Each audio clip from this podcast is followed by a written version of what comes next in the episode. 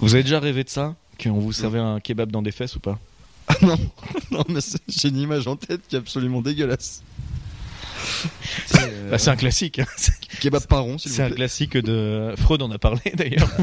Ah, du kebab euh, dans les fesses. Ah, Ouais. Ouais, ouais, il a appelé ça le, le, le rêve du donneur. Le rêve du donneur, euh, comme c'est joliment dit. Putain, ouais. c'est tellement bien.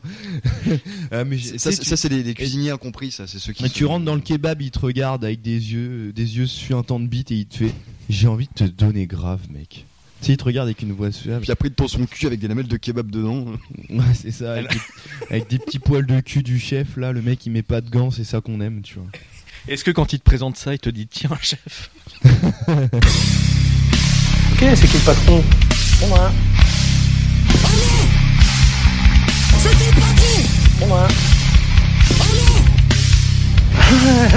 Ah, on dirait Donald Duck. Ok, c'est qui le patron Okay, let's go.